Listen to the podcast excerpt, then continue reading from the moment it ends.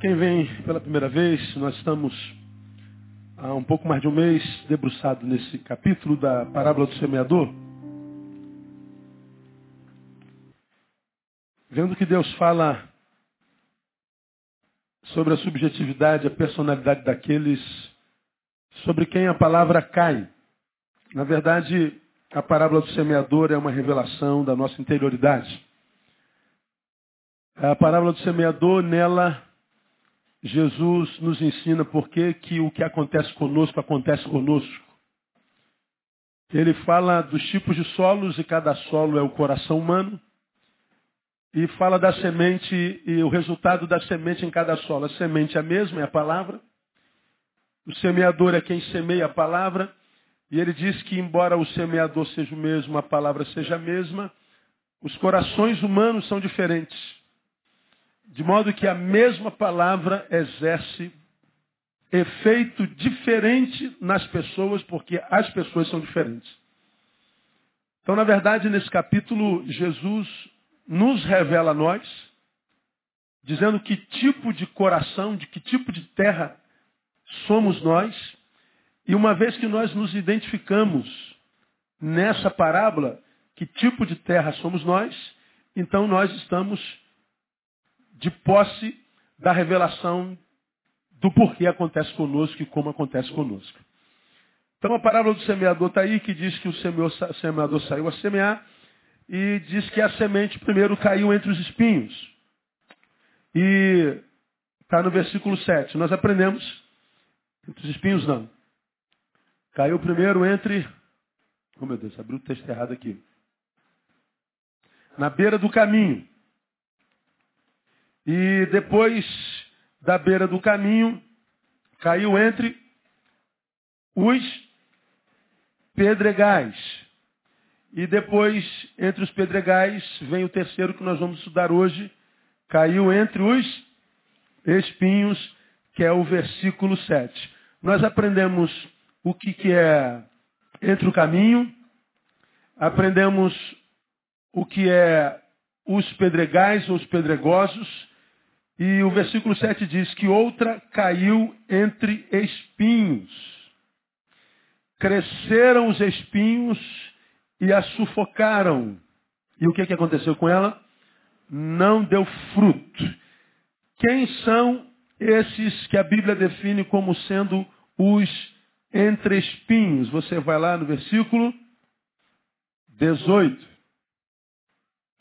Outros ainda são aqueles que foram semeados entre espinhos. Ele diz quem são. Estes são os que ouvem a palavra, mas os cuidados do mundo a sedução das riquezas e a cobiça das coisas, entrando, sufocam a palavra e ela fica infrutífera. Nós aprendemos, primeiro, entre espinhos. Quem são os entre espinhos? Quem se lembra? São os superficiais. Será que ninguém aprendeu nada, mano? Estou pregando para marciano. Hã? Os da beira do caminho. Será que eu não estou prestando atenção no que, que eu estou falando? Quem são os, os, da beira do caminho? Superficiais. Os segundos são os que cairiam entre as, pedras. Quem são os pedregosos? São os escandalizáveis. São os perplexos. São os que, diante da adversidade, ficam tão perplexos por ela que, que que, que paralisam, a, a, palavra não, não, não, não flui. São os que precisam de respostas para tudo, eles não conseguem andar por fé. E quase nada na vida tem resposta, né? As perguntas mais difíceis que a gente faz na vida, elas não têm respostas e a gente só pode caminhar com fé. Então já fiz a definição dos dois. Hoje eu quero falar sobre os entre espinhos. E o, o, o, essa parábola é tão clara que ela não precisaria de, de mensagem para ela. Entre espinhos são os que ouvem a palavra, como os da beira do caminho, como dos pedregais. Ouviram a palavra. Só que os cuidados do mundo, a preocupação com as coisas do mundo, o desejo pelas coisas do mundo, os valores, os princípios do mundo, a sedução das riquezas e a cobiça de coisas entram no coração, no mesmo lugar onde a palavra foi semeada, e quando essas coisas entram no lugar onde a palavra foi semeada, sufocam a palavra e ela fica infrutífera. Veja, ela permanece lá, ela só não dá fruto. Está lá. É possível que ela esteja lá até o final da vida sem dar uma, um, uma folhazinha. Por quê? Porque o coração é entre espinhos. Quem são os entre espinhos? São os materialistas. São aqueles cuja matéria é a espinha dorsal da existência. É aquela gente que não é apaixonado por pessoas nem por Deus, é apaixonado por coisas. O sonho dele é ter. O projeto dele é angariar. O projeto dele é ostentar. O coração dele é um coração materialista, é um coração de pedra. Quando Jesus define um coração assim, ele está falando do caráter do sujeito. É assim o cara. Esse aqui, você vai perceber ao longo da série, que é dos corações mais difíceis de ser transformados. Nós vamos pregar domingo que vem o último coração, a última terra, que é a terra boa. São os quatro tipos de corações e quatro tipos de personalidades. Vamos falar o que é terra boa. E no domingo passado a gente termina a primeira parte da série, que é a revelação de nós mesmos. Que tipo de gente é a gente? E a partir do outro domingo, a gente não vai mais, uma vez que a gente já sabe o que, é que a gente é, a gente vai falar do que nós somos ao que podemos ser. Então nós vamos falar do processo de transformação do, do à beira do caminho, do pedregoso, do entre espinhos e do terra boa. Então, ah, uma das coisas boas que essa parábola nos, nos mostra é que, a despeito de mostrar a nossa deficiência e a nossa relação com a palavra, a palavra conosco, mostra também que esse estado não é terminal porque o nome de Jesus é poderoso para transformar qualquer coisa. Mas o coração mais difícil de ser transformado é esse aqui. É o coração materialista. A espinha dorsal da sua existência é a matéria. As únicas coisas que existem, de fato, de verdade, para esse tipo de gente, são as coisas materiais. Ora, pastor, e, e, e, as outras coisas? Não, as outras coisas são, são superficiais. Meu negócio é, é aquilo que eu posso pegar. O negócio é o que eu vejo. O negócio é o que tem é, é, é, mensuração, valores mensurados. O que não tem valor mensurável não, não me interessa. Ele, ele é materialista. A materia, o materialista, ele, ele tem algumas dificuldades, nós vamos conversar nessa manhã, nessa horinha que nos cabe. Mas quando a gente fala de materialismo, quando a gente fala de matéria, nós estamos falando de uma coisa, olha que coisa interessante, que vem da palavra latina mater. Matéria vem de mater. E mater, no latim, é o quê? Mãe. A família é a célula mater do quê? Da sociedade. A célula, a, a, a família é a célula original. É a mãe é a que gera a vida, é a origem da sociedade. Célula máter. Só que a palavra matéria vem da mesma raiz, mater. Eu achei isso interessante. Quando a gente fala do coração entre espinhos, ou seja, ele é materialista, nós estamos dizendo que a vida desse homem emana da matéria. Ele é filho da coisa. A vida dele tem origem nisso. Filho de uma coisa, coisinha é. A vida dele está firmada sobre a matéria. O sonho dele é materialista. Ele, ele, ele é um pedaço de pedra andante. No entre espinhos, existe pouco de humanidade. Vou explicar a vocês isso.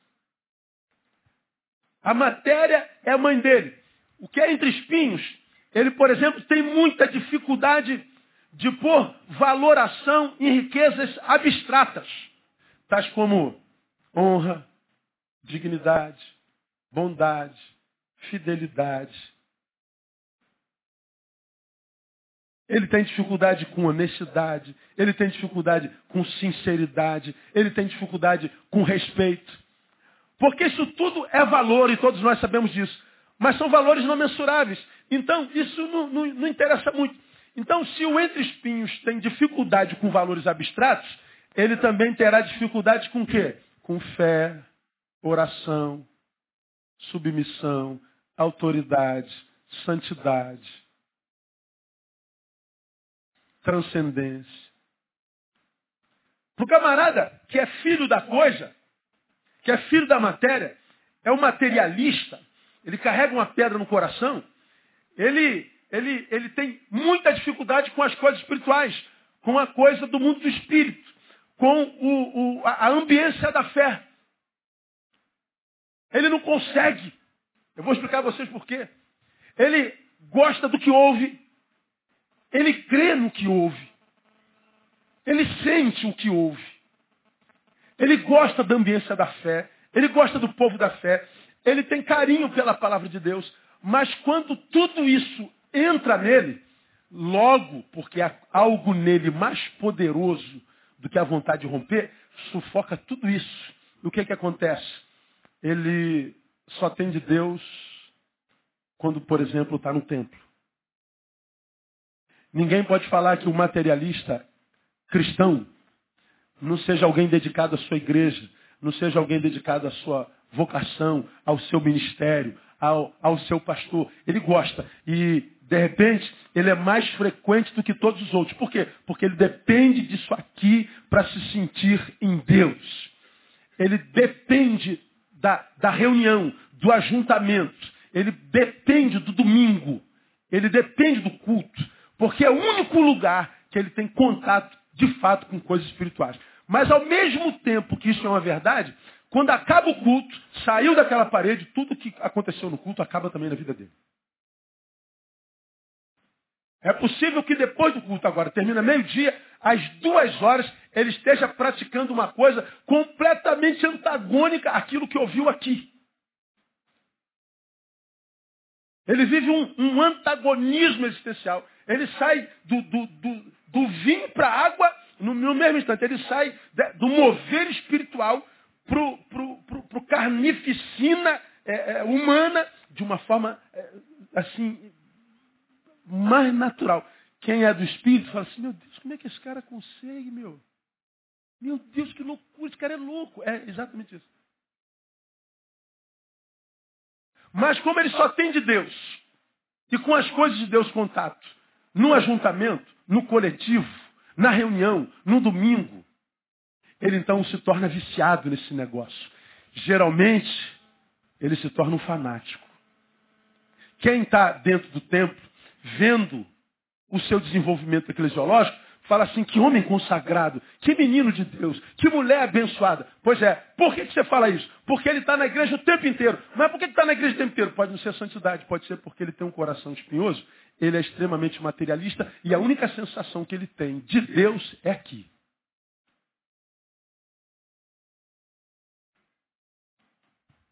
Ele tem dificuldade com as coisas abstratas. Aí eu dou um exemplo. Por que, que a violência na nossa nação, por exemplo, ou no mundo, virou epidemia? Quase sempre a violência é por causa do materialismo. Por que por causa do materialismo? Porque ter, possuir, angariar, amealhar, ostentar, é o desejo do, do, do coração materialista, do crente materialista, da sociedade materialista. O que conta é o que eu tenho, eu valho quanto peso. Eu valho o quanto eu ajuntei. E para juntar, para possuir, para ter, para angariar, para ostentar, em nome disso eu abro mão da honra, abro mão do amor, abro mão do respeito, abro mão da solidariedade, abro mão de qualquer coisa. Eu quero é ter. E no, no, no desejo de ter, ele, ele se permite desconstruir tudo que o pai ensinou uma vida inteira. Vai por água abaixo pela ganância de ter alguma coisa com facilidade. Porque a coisa é a razão da sua vida. Em função do desejo pela coisa desenfreada, a gente vê violência, a gente vê famílias sendo acabadas, a gente vê marido matando mulher e vice-versa, a gente vê o filho ah, matando o pai porque descobriu que o pai tem um seguro de, de, de 200 mil reais. Então a gente mata pai e mãe para ficar com dinheiro. O materialismo é, é a razão maior dessa desumanização pela qual a gente passa. É o materialismo que, como eu já preguei aqui, faz o, o, o empresário da indústria farmacêutica tirar o componente ativo do remédio do, do aidético ou do, do, do que tem câncer para que ele gaste um pouquinho menos. Então ele vende placebo. Aí alguém fala assim, mas doutor, tem gente que depende disso para viver, ele vai morrer. O problema é dele. Morra todo mundo. Eu quero ganhar um centavo a mais. É por causa disso que o prefeito desvia o dinheiro da União que foi enviado para a cidade para ajudar as famílias cuja casa a enchente levou. Materialismo. É o materialismo que faz o diretor da escola desviar a merenda das crianças. É o materialismo que faz o pastor não investir no social porque ele está roubando o dinheiro de Deus, porque ele precisa estar tá rico. É o materialismo. Porque materialista não conhece honestidade. Pô, cara, mas isso aqui é fácil, tu pode levar esse copo facinho. Esse é o copo do pastor aí, você bebe e você leva a unção dele. Pô, mas o copo não é meu, cara, o copo é da igreja. Pô, mas ninguém está vendo, já foi todo mundo embora. A honestidade diz não leve, não é teu. Mas o desejo pela coisa é tão grande ele não resiste. Ele bota o copo dentro do bolso, dentro da onde que ele quiser e leva o copo. Mesmo que ele não precise do copo. É por causa do materialista que pais e filhos entram em litígio, muitas vezes, por causa de 10 reais, meu. Tivemos um caso aqui uns 15 dias atrás. Pô, o cara é crente, cara, eu não, eu não entendo, rapaz, é, é, como o Alberto falou ontem, eu já falo há muitos anos, só Jesus para gostar de crente. O pai daqui da igreja, ele quebrou o braço do filho. Por que, que quebrou o braço do filho? Porque ele tinha deixado cinco reais em cima da, da cômoda. O filho ia para a escola, ele tinha pedido o dinheiro da passagem para a mãe, a mãe não tinha. E ele falou, puxa, eu estou atrasado, se eu não for, se eu for a pé agora, eu vou chegar atrasado. Três quilômetros de distância que ele estuda. Que ele estuda. Ele pegou cinco reais e levou. Quando o pai chegou não viu cinco reais, a fulana levou. Quando o menino entrou, ele já ganhou com um cabo de vassoura. Pai, deixa eu explicar. Nada. Ele quebrou o braço do menino por causa de cinco reais. O que, que dá vontade de fazer com um pai desse? Orar por ele. Para que Deus transforme o coração dele.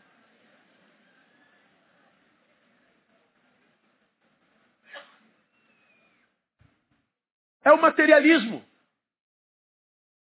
Que faz marido e mulheres se, se, se separarem. Porque eles estão discutindo quem é que vai pagar a conta de luz. Ah, mês, semana, mês passado foi eu, pô. Eu tenho que pagar de novo? Pô, não deu, amor, esse, Não, eu não, pô, paga você. Aí atrasou a conta porque a mulher não conseguiu pagar a conta de luz. Afinal de contas, nós dois trabalhamos. Temos que dividir. Já viram aqueles casais, eles são a maioria, que vivem discutindo quem vai pagar o quê? E se um não paga, a gente briga, porque na semana passada nós pagamos. É, um, é uma desgraça. Eles não são parceiros, eles são competidores. Eles não lutam pelo direito da família, eles lutam pelo direito seu. Diferente de uma família que não é materialista. Eu paguei a conta no mês passado, pô, sobrou um dinheirinho, dá para eu pagar. Eu nem pergunto se minha esposa pode pagar. Você simplesmente paga. Quando a esposa vê, já está pago. E ela dá um sorrisão. Meu marido é muito generoso. Aí você materializa assim, ah, tá, vou dar mole, pastor? É, não. Você vai ganhar mole.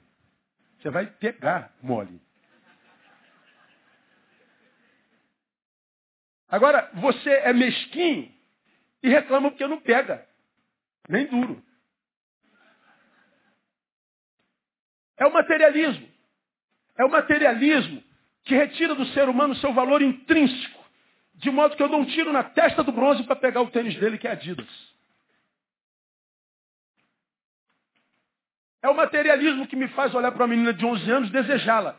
E eu a estupro. Sem me preocupar que ela é uma menor de idade, que ela tem uma família e que ela tem um futuro. É o materialismo.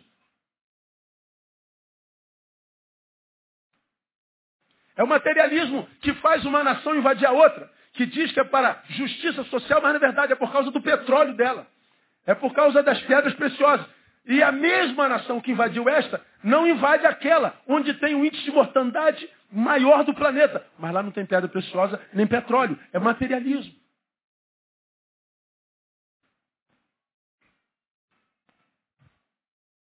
É por causa disso que tem violência. Por isso, também, o materialismo, materialista dificilmente devolve dízimo. Falar em dízimo materialista, meu irmão, você está falando em nome do meu Deus. Não fale negócio de dízimo comigo, porque o dízimo está no Velho Testamento, pastor. É sim, no mesmo lugar onde está o Deus é meu refúgio, fortaleza, socorro bem presente na angústia. É Velho Testamento, mas isso para ele serve, dízimo não. Como você tem aprendido aqui. Para ele, o Senhor é meu pastor, nada me faltará. Está no Velho Testamento, mas isso é Bíblia. Dízimo não. Viu cara onde é lá ao teu lado, dez mil à tua direita, mas você não será atingido. Está no Velho Testamento, mas é Bíblia. Dízimo não. Porque é matéria.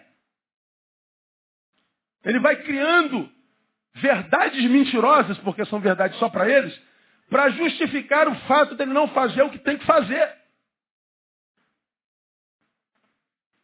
Então, materialista é, é uma coisa terrível. Agora, qual é a maior dificuldade de todas do entre espinhos? Estabelecer a diferença entre valores espirituais e valores mundanos. Ou seja, reconhece os espirituais, não os questiona, mas eles não conseguem abrir mão do mundano.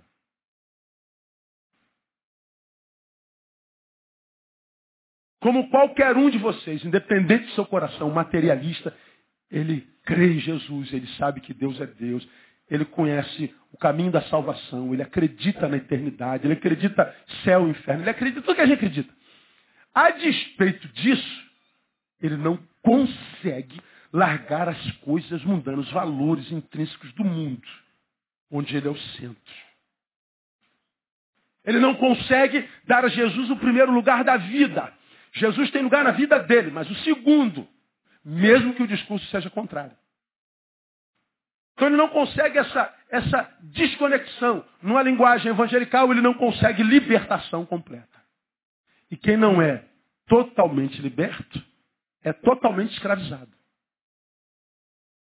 Ele não é liberto. Ele luta, ano após ano, está na igreja, ele ouve a palavra, mas não adianta. Continua batendo na mulher, porque a mulher não obedeceu. Continua eh, peitando o homem, porque ela é mais homem do que ele. Continua a crise. E você pode atender no gabinete, você fala, João, não é assim, Maria, não é assado.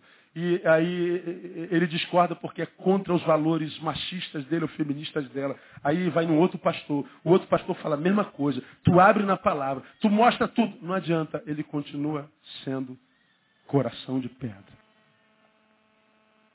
Eu acho que é o modo mais infernal para se servir ao Senhor, é esse aí. Por exemplo, aparece no Brasil nas últimas décadas a famigerada teologia da prosperidade. Ora, aonde você imagina que a teologia da prosperidade fez tanto sucesso no Brasil e no mundo? Foi em cima de quem? Dos entre-espinhos, dos materialistas. Dos que querem ter, do que, dos que querem prosperar, dos que querem enriquecer, dos que querem ostentar. Só que não pelo caminho da justiça. Por exemplo, o do garoto que vai estudar, em vez de beijar 20 bocas, beija uma. E o tempo das 19, vai estudar. Jogava 10 peladas, joga uma, duas no máximo. O resto vai estudar. Gostar da balada. Dos 15 cultos semanais da tua igreja. Não vem mais em 15, vem em dois. O resto vai estudar. Deus vive sem você aqui na igreja. Está estudando? Estou, pastor. Mas meu pai não come. Então tra trabalha de dia, estuda à noite. Se prepara para ser alguém na vida, para ganhar dinheiro, para ficar rico. Fique rico.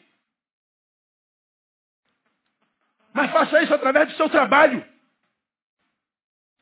Só que estudar dá trabalho demais, é muito chato. Trabalhar muito menos. Então vamos para a igreja. E vamos fazer a campanha da prosperidade. Porque qualquer um que queira distorcer a Bíblia para falar que Deus veio para te fazer rico, consegue fazer isso. Agora, aonde é que ela encontra eco? Essa mensagem? No, entre espinhos. Agora, uma vez que a prosperidade, a teologia da prosperidade fez sucesso no Brasil, o que, que a gente conclui? Que o coração da grande maioria é entre espinhos. Coisas. Mas o oposto também é verdadeiro. O que, que acontece com o materialista? Bom, se a gente prega que a prosperidade de Deus, que você ganha dinheiro na igreja, que você fica rico na igreja, que você anda com carro zero na igreja, que Deus faz tudo para você, Deus trabalha e você dorme. Então você prospera, aquela coisa toda. Mas não acontece contigo, o que, que acontece? Você não fica na igreja, vai embora da igreja. A mesma teologia que enche a igreja, esvazia a igreja porque não aconteceu no mesmo coração materialista. Então nós temos na igreja uma geração de gente que está não atrás de Deus, mas das coisas de Deus. Não atrás do abençoador, mas da bênção dele. Gente que está aqui para se dar bem, não para servir. Falar em servir para essa gente, compartilhar, é uma heresia. Esse número de gente que está na igreja é gigante. E o número de gente que saiu da igreja é gente que chegou na igreja e disse assim, pô, ficar não me arrumei nada. Nós tivemos aqui na nossa igreja, muitos anos atrás, um casal que chegou. Ficou um ano exato. Ele ficou de, vamos imaginar, de, de 1 de abril de, de um ano até 1 de abril do outro ano. Aí quando foi dia 2 de abril do outro ano, ele me para no, no caminho e fala assim, o rapaz me lembra disso como se fosse hoje. Eu disse, pastor, vim comunicar com o senhor, nós vamos comunicar que nós estamos indo embora da igreja. É, irmão, por quê? Porque nós estamos aqui há um ano, não, não, não arrumamos nada na vida. Ah, vai sim, irmão, vai embora, vai com Deus, Deus abençoe e que vocês arrumem alguma coisa na vida. O senhor não tem nada a dizer, já disse. Eu nunca mais vi. E durmo feito um carneirinho, você não tem noção. Não arrumamos nada da vida. Que visão de evangelho que o miserável tem na vida? Que o evangelho é uma coisa pela qual eu vou me dar bem. É o materialista. É o materialista que é tomado por inveja.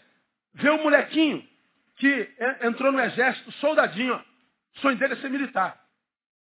Já que eu estou de camuflado hoje, mas saudade, pastor? É, deve ser. Aí o molequinho entrou soldado, junto com um monte de soldado, um milhão de soldados. Pô, mas o moleque falou assim, pô, cara, eu não vou ficar soldado para sempre, eu fico só alguns. Eu vou fazer o curso de cabo. E ele fez o curso de cabo. Rala pra cacilda. E o moleque saiu cabo. Eu falei, pô, cara, eu tenho potencial. Eu não vou ficar só cabo. Tem a prova da ESA aí, ó. Aeronáutica. E ele então, em vez de ir pra balada com a molecada, que está curtindo, tirando onda com a boina vermelha, com boot marrom, sou PQD, o outro assim, não, não vou não, cara, eu vou estudar porque eu vou fazer. Ah, sai fora, rapaz. Vamos, vamos, vamos, vamos, vamos pegar as menininhas, brother. Não, não, não, não quero menininha, não, vou, vou, quero pegar a vida. Aí ele vai estudar. Pronto, faz a prova, ele passa, sargento. E o moleque fala assim, não é que eu passei para sargento, rapaz? E tem um sargento aqui mais burro que eu. E uns oficiais também. Se esse cara é oficial, também pode ser. Aí o moleque vai, vou estudar para tenente. E o moleque passa para tenente. Os soldados estão tudo lá. Aí o moleque sai tenente, tem que bater continência pro tenente. Aí vive falando mal do tenente. Tá vendo? Botou duas estrelinhas no ombro, pensa que é Deus. vale nada. Tá vendo? A gente sabe quem é a pessoa dando poder para ela, tá vendo aí? Olha aí. Quem é que é carcomido pela inveja? É o materialista. Porque ele não consegue botar valor não mensurável, ou seja, dedicação, renúncia, vontade, perseverança. Isso não entra no vernáculo do materialista. Agora, o que que transforma a nossa vida em vida não é o dinheiro que a gente ganha, mas a força que nós temos para ganhá-lo.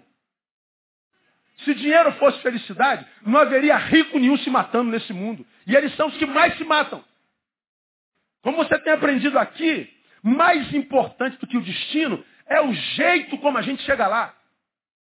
O valor da vida não está no lugar onde a gente vai chegar, porque a gente nem sabe se vai chegar lá.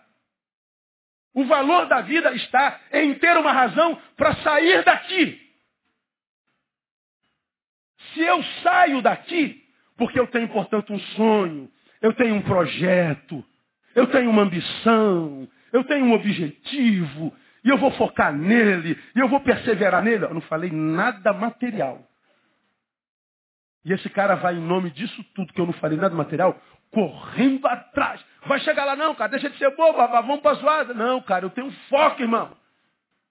Ele pode fracassar, mas a possibilidade dele prosperar é muito maior do que aquele que está jogando pedra nele. O materialista não conhece isso, e isso é a verdadeira vida. Então, é, é, é, um, é, é um, problema. Portanto, qual a dificuldade dos entre espinhos? Estabelecer essa, essa, essa, a, a, a, essa conexão entre o material e o espiritual. Agora, veja, para a gente caminhar para as lições principais. Qual é, espiritualmente falando, o maior dilema dos entre espinhos? Abra sua Bíblia em 1 Coríntios capítulo 2.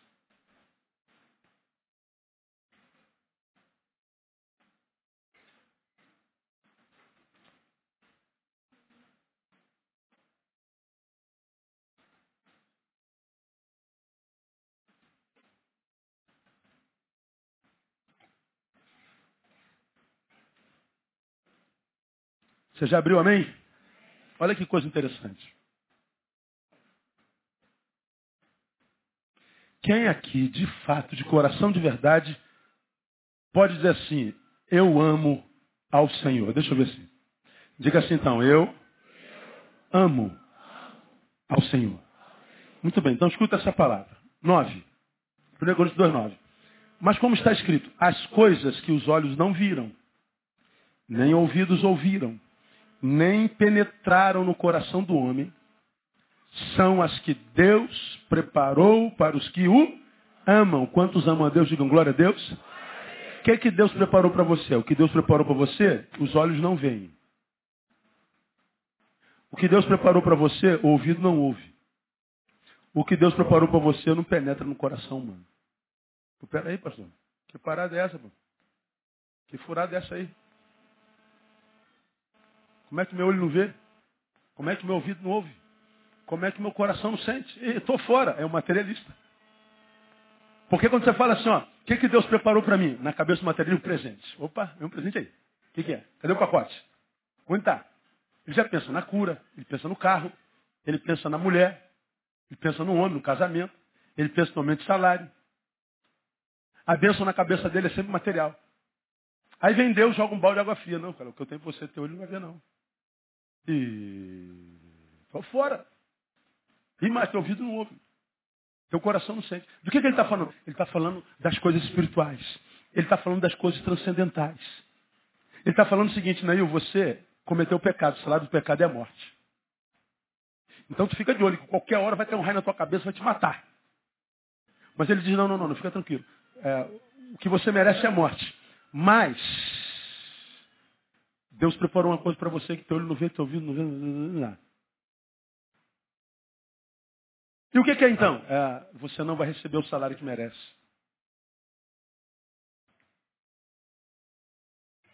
Você vai receber graça. Graça é favor imerecido. Você deveria estar morto. Está morto? Não. Estou vivo, pastor. Isso é graça. Você não merece. Você não vê a graça. Como nós aprendemos ontem, graça é um, é um favor do coração de Deus. É uma disposição ah, ah, do coração de Deus a nosso favor. É, é o fato da nossa vida continuar viável e diante da possibilidade de ser. Mas a possibilidade de ser e estar diante de vida viável não interessa porque o que é coisa material. Então Deus está falando assim, ó, se você é entre espinhos, eu não tenho nada para você no meu reino. Está perdendo tempo na minha igreja. Eu gosto dessa parábola, porque Jesus aqui está dizendo, ó, eu não engano ninguém. Você quer se enganar, você se engane. Agora, se você vem imaginar que o meu reino é a semelhança do reino materialista, a semelhança do reino capitalista, a semelhança do reino comunista, você está enganado. O meu reino é transcendente. O que eu tenho para os meus é mais do que isso. É muito mais do que isso. São coisas espirituais. Agora, falar de coisa espiritual para materialista é bobagem. Aí, vamos caminhar para o final. O que, que a gente aprende, portanto, se eu me discerno materialista entre espinhos? Primeiro, o entre espinhos está impossibilitado de viver transcendência. Você não tem condição de transcender essa altura do corpo que tem. Tua vida vai se resumir isso aqui. O que, que você pode tirar do teu corpo? É tudo que você terá. Não espere mais nada. Porque você não vai ser além desse pedaço de carne que você é. A transcendência é uma impossibilidade para você. E por que, que a intranscendência, a transcendência é uma impossibilidade para você? 1 Coríntios capítulo 2, ainda estamos aí, então? 1 Coríntios capítulo 2, veja o versículo 14. Ora, o homem natural não aceita as coisas do Espírito de Deus, porque para eles são loucura. Agora leia comigo o restante. E não pode entendê-las. Mais uma vez esse pedacinho. Não pode entendê-las. Por quê? Porque elas se discernem espiritualmente. As coisas do Espírito não adianta. Ele não pode, ainda que ele queira. Ainda que ele diga eu entendo, não entende. Porque entendimento não é captar a mensagem da coisa, é captar a mensagem da coisa, internalizá-la e praticá-la. Eu só entendi uma coisa que eu tornei prática. Se não, não, eu tive percepções. Agora, como as coisas de Deus são espirituais e o carnal, o homem natural, o homem material, ele não consegue aceitar as coisas do Espírito de Deus, então tudo que ele tem na vida é o que a carne lhe oferece. Então, quando você me pergunta assim, pastor, o que está acontecendo com a sociedade? Está acontecendo o que tem que acontecer.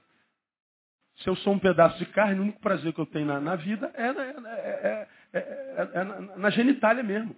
Como eu tenho pregado aqui, é uma geração genitocêntrica. É uma geração que só tem prazer no pênis e na vagina.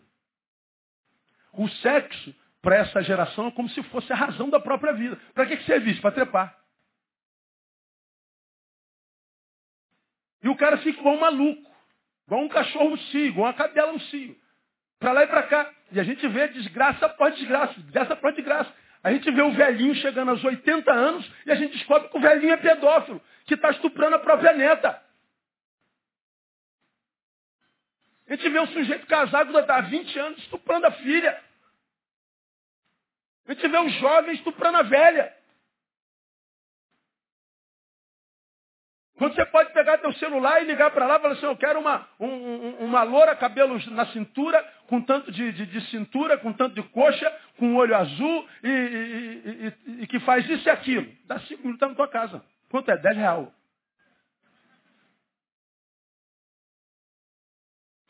Mas não, o cara tem que estuprar a menina.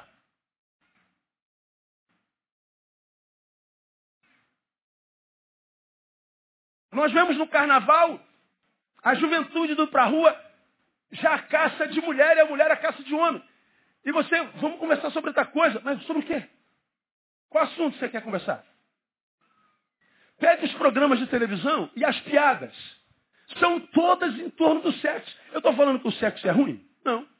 Quem acredita que o sexo é uma bênção, diga assim, o sexo é uma bênção. Pelo amor de Deus, você imagina a gente ser isso? Está louco. Não dá e Deus sabe disso. Agora, isso não é a nossa vida. A nossa vida não pode ser resumida ao tamanho do nosso pênis. A profundidade da nossa vida não pode ser reduzida à profundidade de uma vagina. A vida é mais do que isso. A vida que Deus gerou para os seus não pode ser tão medíocre, ao ponto de eu conseguir tirar prazer em sentar com o necessitado e dividir meu pão com ele.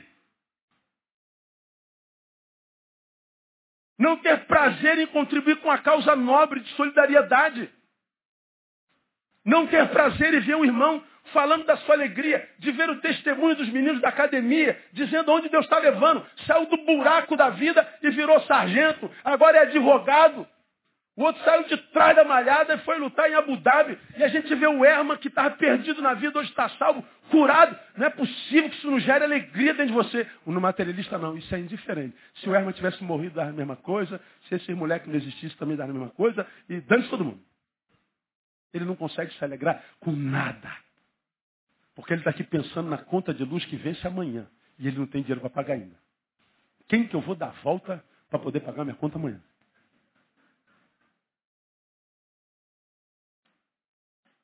Aí a gente pergunta, meu Deus, o que está acontecendo com a sociedade? Uma sociedade que perdeu a capacidade de transcendência, uma capacidade que só consegue ver o mundo no horizonte. Quem vê o mundo no horizonte, por exemplo, vocês só estão vivendo porque eu estou num patamar acima do de vocês. Porque se eu fosse pregar no mesmo patamar de vocês, eu estaria sentado aqui e 99% de vocês não estaria me vendo. Por quê? Porque a nossa visão é limitada quando a gente tem a vista só horizontal. Agora, quando eu fico na vertical, quando eu subo um andar acima, eu consigo ver as 1.484 pessoas que estão sentadas aqui, mas aquela multidão que está em pé. E vocês conseguem me ver. Agora, quando o meu mundo é só carnal, só numa dimensão do meu ser, tudo que eu vejo são duas, quatro, seis, oito, dez pessoas. O meu mundinho se limita. Já preguei sobre isso aqui, citando essa porcaria do BBB, essa desgraça que essa geração tem. Tinha que ter nascido nessa geração, lógico. Você pega o BBB, dentro da casa, eles só conversam sobre o que acontece dentro da casa. Por quê? Porque o mundo se limitou ao tamanho daquela casa. Eles não têm informação do que acontece fora. Ele não sabe o que está acontecendo. Nada. O mundo deles se limitou àquela geografia. Então todo assunto é sobre a trama entre eles, sobre a briga entre eles, sobre a sacanagem entre eles, sobre a, a, a, a inércia e a, aquele culto ao nada entre eles. Um, uma coisa idiota. Por quê? Porque o mundo foi limitado. É o mundo do materialista. Agora, quando você transcende, irmão, a matéria, quando você consegue sair de si, quando você consegue ir a lugares mais altos, você consegue perceber que um mundo lindo como o nosso só pode ter sido feito por um Deus mais lindo como o nosso. Você se apaixona pela vida, porque a tua vida vai além do teu umbigo. O teu, teu mundo vai além da coisa que te roubaram. Teu mundo transcende. Você vai entender roubar o teu carro e você vai dizer, louvado seja Deus, eu tinha um carro para roubar. Tem gente que nunca teve carro na vida. E o mesmo Deus que me deu esse carro vai me dar outro, melhor ainda, no nome de Jesus. Acabou. Transcendeu a circunstância. Quem transcende a matéria, como pode ser roubado por um ladrão? Nunca. O ladrão não tem como roubar, por exemplo, quem é terra boa. Porque o terra boa entende, eu não sou dono de nada. Ele tem a bênção de desapego. Vou falar sobre isso amanhã. De modo que quando tira dele, que pena, cara. Eu gostava até desse carrinho. Vai fazer o quê, né? Vamos, Suzanetes? Olha os dedinhos, tudo lugar. Oh Deus, louvado seja o teu nome. Aí o diabo fala assim, meu Deus, cara, tirei o carro do desgraçado. Fiz ele engordar 15 quilos esse ano. O patrão mandou ele embora. E não sei o quê. Mas o cara continua dizendo, louvado seja o nome do Senhor. O Senhor o Deus, o Senhor o tomou. Bendito seja o nome do Senhor. Ele vai me dar de volta. Deus vai me honrar. Não, lugar da minha vergonha, vi dupla honra. Não, não há dor que dure para sempre. Sim, conta comigo, senhor. Estou aí, firme e fala, tudo bem, irmão? Tudo bem, irmão. Está tudo certinho. O senhor é bom, ele sabe o que é está fazendo. Eu não estou entendendo nada, mas ele sabe o que é está fazendo e eu me submeto ao senhor. Vamos me falar. Pô, como que o diabo vai tocar no nome desse? Agora, tirou tua aliança, que é do brechó, custou cinco reais. Oh Deus, oh Deus, como podes? Tu permitiste. Jesus ama os crentes. Ele não tem transcendência. Não pode entendê-las. Elas se discernem espiritualmente. Tem a ver com os versículos anteriores, 11 a 13, que diz assim, ó. Mas como está escrito, as coisas que os olhos não viram, nem ouvidos ouviram, nem penetraram no coração do homem são as que Deus preparou. Aí 11. Pois qual dos homens entende as coisas do homem, senão o espírito do homem que nele está? Assim também as coisas de Deus. Ninguém as compreendeu, senão o espírito de Deus. Ora, nós não temos recebido o espírito do mundo, mas sim o espírito que provém de Deus. Para quê? A fim de que compreendamos as coisas que nos foram dadas gratuitamente por Deus. Deus está falando que existem dois espíritos, o do mundo e existe o espírito de Deus. E ele está dizendo, nós recebemos o de Deus. Para quê? Para que a gente entenda as coisas que Deus faz no caminho. E se a gente não tem o Espírito de Deus, a gente não entende as coisas que Deus faz no caminho. A gente perde a fé e fica dizendo como é que pode, se Deus é bom, como é que uma criança pode nascer hidrocefálica? Se Deus é bom, como é que pode existir o inferno? Se Deus é bom, como é que pode? Ele não entende nem por que o nariz dele é chato daquele jeito. Mas agora ele acha que é sábio. E não sabe que ficou tanto tempo na igreja, nunca conheceu a Deus, agora acha que ficou inteligente e virou teu. Ele não sabe que se cumpriu sobre ele a palavra que está escrita desde sempre. Sobre a apostasia dos últimos dias. Ele não conseguiu transcendência. Então, a minha relação com Deus e o discernimento que eu tenho da vida tem a ver com qual espírito eu ando no caminho. Se é o espírito do mundo ou se é o espírito de Deus. É disso que Paulo está falando. Irmão, é fácil saber quem está no Espírito do mundo, quem está no Espírito de Deus, cara. Pelo amor de Deus, cara. É, é, olha para os seus amigos aí na igreja, cara. Tem, rapaz, é, um, é, uma coisa, tem, tem crente aqui que dá, dá vergonha, cara. Eu tenho vergonha de algumas ovelhas minhas. Vergonha. Quando eu vejo algumas atitudes, algumas postagens, tem vergonha. Você fala assim, pô, esse sujeito é de Betânia, cara. Essa mulher de Betânia, que vergonha, cara, que eu tenho. Eu não falo nada. Algumas sabem quem são, quando passa do meu lado, abaixa a cabeça de vergonha. Às vezes eu digo, fica à vontade, filho. Você aqui é livre para ser quem você é em essência. Se é um lugar onde você é livre para ser o que você é, é aqui. Eu nunca vou excluir você, eu nunca vou mandar você embora, nunca vou impedir você de vir à igreja. Tu vai morrer na igreja. Essa desgraça que você, a vergonha para o evangelho. Mas você vai morrer na igreja. Porque eu nunca vou tirar de você o direito de ouvir a palavra. Mas, pastor, é mau testemunho para os demais. Os demais, Deus cuida. Porque eles não são espinhos entre espinhos. Os terra boa, Deus cuida. Aos que não são terra boa, Deus trata com misericórdia para que se, torne, se torne boa terra. Depende de cada um. A gente sabe exatamente quem é quem. Claramente quem é quem. Só pelos frutos. Então, a estes está impossibilitado a possibilidade de transcendência. Vamos terminar. Por último, os entre espinhos, o entre espinhos está impossibilitado, portanto, de conhecer plenitude. Plenitude. Sabe aquela sensação de, de regozijo, de, de, de, de quem está apaixonado pela vida. Que bom que eu estou vivo. Cheio de angústia. Pode estar com um problema, mas ele não está preso a nada disso. Ele está feliz no Senhor. Da onde eu tiro isso? Mateus capítulo 6, para a gente terminar. Volte para Mateus capítulo 6. Impossibilitado de conhecer plenitude. Mateus Jesus diz assim, ó, não ajunteis para vós tesouro na terra, onde a traça e a ferrugem os consomem, onde os ladrões minam e roubam. Mas ajuntai para vós tesouros aonde? No céu, onde nem a traça nem a ferrugem consomem, e onde os ladrões não minam nem roubam. Ele termina dizendo assim, porque onde estiver o teu tesouro, conclua para mim, estará no teu coração.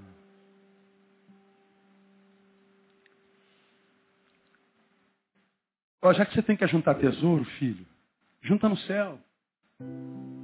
Porque aqui na terra, traça, ferrugem, ladrão leva.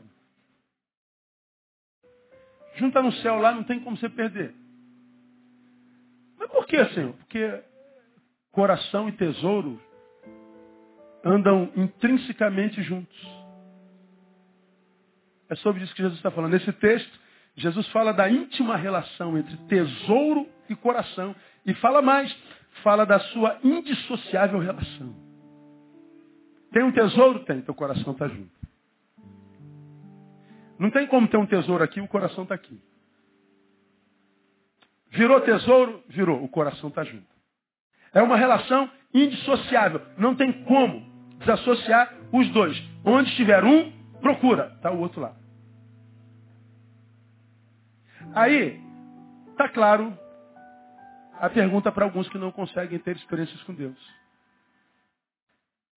Você vê tudo acontecendo. Você não tem como, sendo testemunho ocular, dizer assim, Deus não está agindo. Deus não está fazendo. Deus não está abençoando. É inegável. Estamos falando de, de igreja.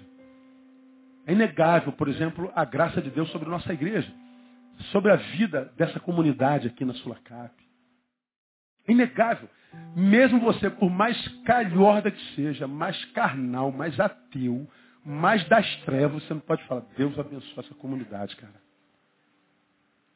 Agora, você é da comunidade, você não consegue fazer parte disso. Porque você está na comunidade, mas o teu tesouro está aqui nas coisas espirituais? Não, o tesouro está lá. Então você está aqui e o coração está onde? Junto com o corpo ou junto com o tesouro? Junto com o tesouro. Então você vem, mas o coração está lá. E o Senhor está dizendo, onde estiver o seu tesouro, lá estará o seu coração. Nunca vai ter plenitude no Senhor. Você vai ter a frustração mesmo. E frustração, frustração. Logo, logo você está fora da igreja, fora do reino, dentro do qual você nunca esteve. Logo, logo você está aqui dentro, vai estar tá sentado daqui do primeiro para o segundo, do segundo para o décimo, para o banco, do banco lá de lá da, da, da, da, da parede, da parede jogando pedra para cá, dizendo que o problema é aqui. Isso não é profecia, isso é fato.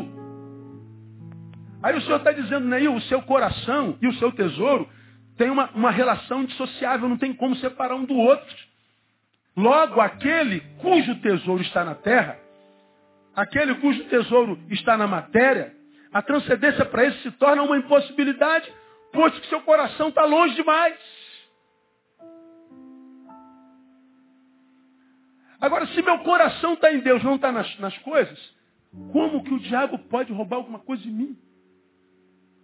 Ele só pode tirar de mim o que está no meu coração. O que é valor para mim. Porque se não é valor para mim, se eu fui roubado, não perdi nada. Então, como eu já preguei o Evangelho, foi a metodologia de Deus para nos ensinar a perder. E não para nos ensinar a ganhar. Aquele que quiser ganhar a sua própria vida, perdê-la. Mas aquele que perdê-la por amor de mim, achá-la. Então, quando eu perco essa vida, seja o meu coração agora é, é, é de Deus, meu coração é divino, meu coração é, é, do céu, é do reino, perdi minha vida. E, e essa mamata aqui, mas aí achei a vida, a vida de Deus, o sonho original. Agora, quando você abre mão do sonho de Deus, do plano de Deus para a tua vida, para curtir a tua vida, você ganhou a caixa, televisão, o teclado, o relógio, o carro, a mulherada, a almarada, mas perdeu a essência. É um defunto andante.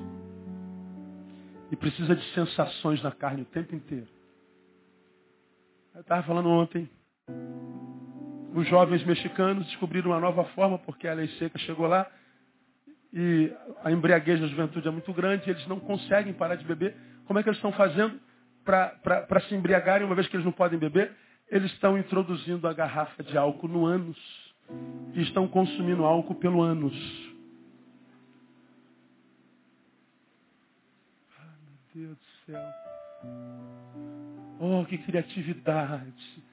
Olha que gente fera, meu. Porra, estão me enganando os guardas, cara. A gente arrebentou, né, brother? Continuamos bêbados, gente. Aí, que beleza. Caraca, arrebentamos, né?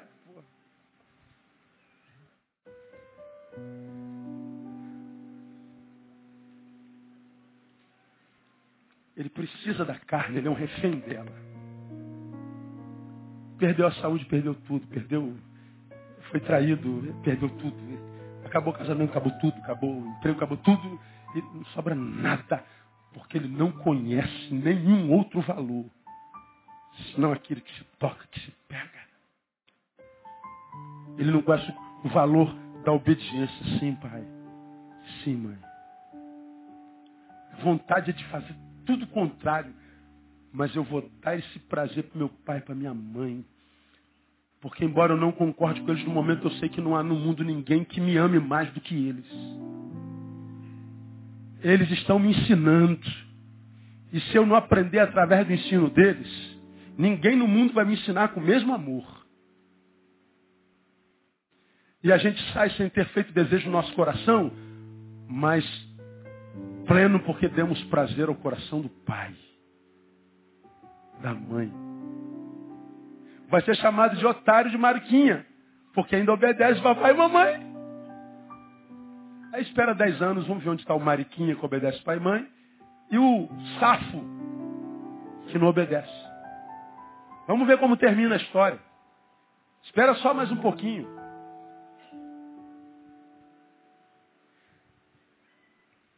O mais triste de tudo é que o Entre Espinhos é o exemplo mais clássico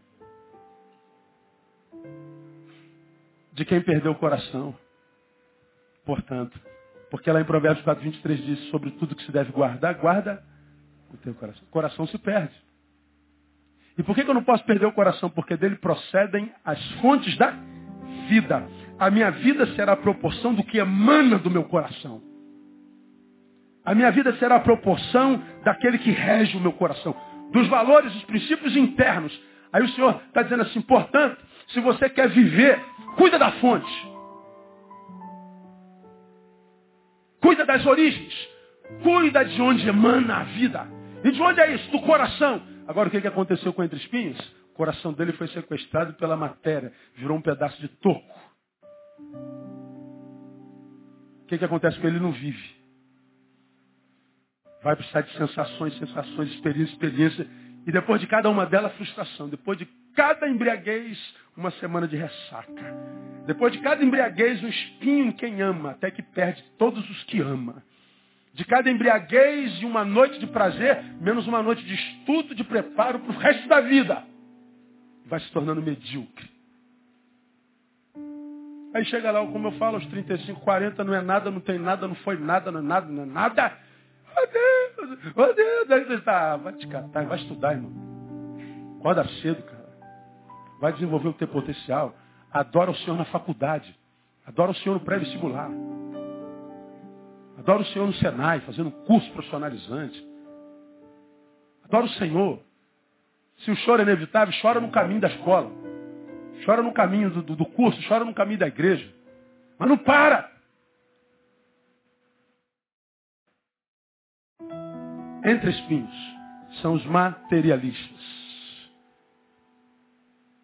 Perdeu o coração, perdeu a chance da vida. Mestre, o que eu devo fazer para entrar no reino dos céus? Ah, cumpre os mandamentos. Honra teu pai e tua mãe. Ah, já estou dentro. Ô, é só aí? Já estou dentro. Não, não, não. Falta só uma coisa. É, o que, que é? Vai e vende tudo que tens e terás um tesouro no céu. Diz o texto que o jovem se retirou triste. Não entrou no reino do céu, não conheceu salvação, não conheceu transcendência, porque ele não conseguiu traduzir o valor do reino, das coisas do reino, em função do que ele tinha enquanto matéria no coração. Então, meu irmão, é, eu tenho orado a Deus pela minha igreja, eu faço todo dia. Eu queria ter que, eu queria ter uma igreja só de rico. Eu queria que cada um de vocês ganhasse 30 mil reais por mês no mínimo. Seria lindo. Ixi, a gente já tinha uma catedral aqui de 30 mil lugares, estaria cheio, você sabia mesmo? Ah, o trabalho social ia ser referência para o planeta. Ah, meu Deus do céu, se eu tenho, eh, se eu tenho um pouquinho mais de, de, de, de gente fiel, eu ia poder fazer muito mais. É muito mais. Eu tenho dito ao Senhor, me dá que eu compartilho. O Senhor me der, eu compartilho. Me dá, eu compartilho. Me dá que eu invisto. Sua igreja aqui terá ministérios e projetos da proporção do que o Senhor me enviar. Me envia que a gente compartilha. É, você vai ver, cada projeto vai crescer. É o Senhor dando recurso. Eu queria que cada um de vocês, irmão, é, não pensasse É, domingo nem perto da cozinha. Vamos almoçar todo mundo no porcão, ou então no Rio Brasa. E tu ia convidar umas três famílias para almoçar contigo. Na hora ia ser uma briga para quem vai pagar a conta. Eu pago. Não, eu vou pagar. Não, eu vou pagar. Qual é a briga aí? Não, eu quero pagar, esse cara quer pagar no meu lugar. Pô, ele pagou na última vez, eu vou pagar agora, pô. Que isso? Mas não é assim, né? A gente tem que se contentar com o nosso soldo. Agora, contentar com soldos é agradecer a Deus pelo que tem, mas não se acomodar a isso. Se você entende que você pode ganhar um pouquinho mais, estuda para isso. E honra ao Senhor, desenvolvendo o seu potencial. E Ele vai te honrar quando Ele perceber que o desejo do teu coração não é só para ser honrado, mas é para honrá-lo. Porque se Ele sabe que se te dá potencialidade e Ele sabe que vai te perder, Ele te mantém onde você está. Ele não lança vinho novo sobre odre velho porque ele arrebenta o odre. Então, para poupar o odre, ele não derrama o novo. Fica aí com o velho Eu tenho mais som para te dar, não vou dar não, porque você não pode suportar, eu não quero te perder. Então, por amor, eu privo você disso. Agora, quando ele vê o vinho novo, ia, um vinho novo, derrama lá sobre ele. E ele pegou mais panela, então enche a panela. E ele pegou mais panela, enche a panela.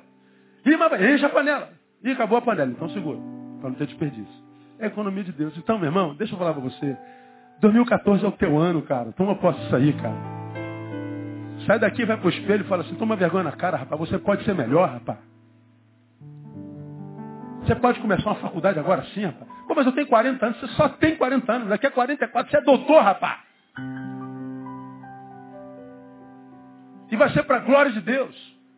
Vai ser uma referência pro teu filho. Pô, meu pai, cara. Mó velho, mano. Entrou na faculdade. Então eu posso também. Tu imagina, cara? Sendo referência de transcendência, de fé, de esperança, de coragem, de amor próprio. É, o materialista não consegue isso. Que Deus te dê a graça de vencer isso, se você é isso. Porque a, a, a alegria é que ninguém morre assim, se não quiser morrer assim. Domingo que vem a gente volta falando sobre terra boa. E no outro domingo a gente vai mostrar para você na palavra como que um, um, a beira do caminho pode transformar em terra boa. Como que um pedregoso pode transformar em terra boa. Como que o entre espinho pode se tornar terra boa. Porque o sonho de Deus é que todos nós sejamos gente boa. Para a glória do seu nome. Que Deus te abençoe e te ajude. No nome de Jesus. Vamos aplaudi-lo? Vamos ficar em pé e vamos embora para casa.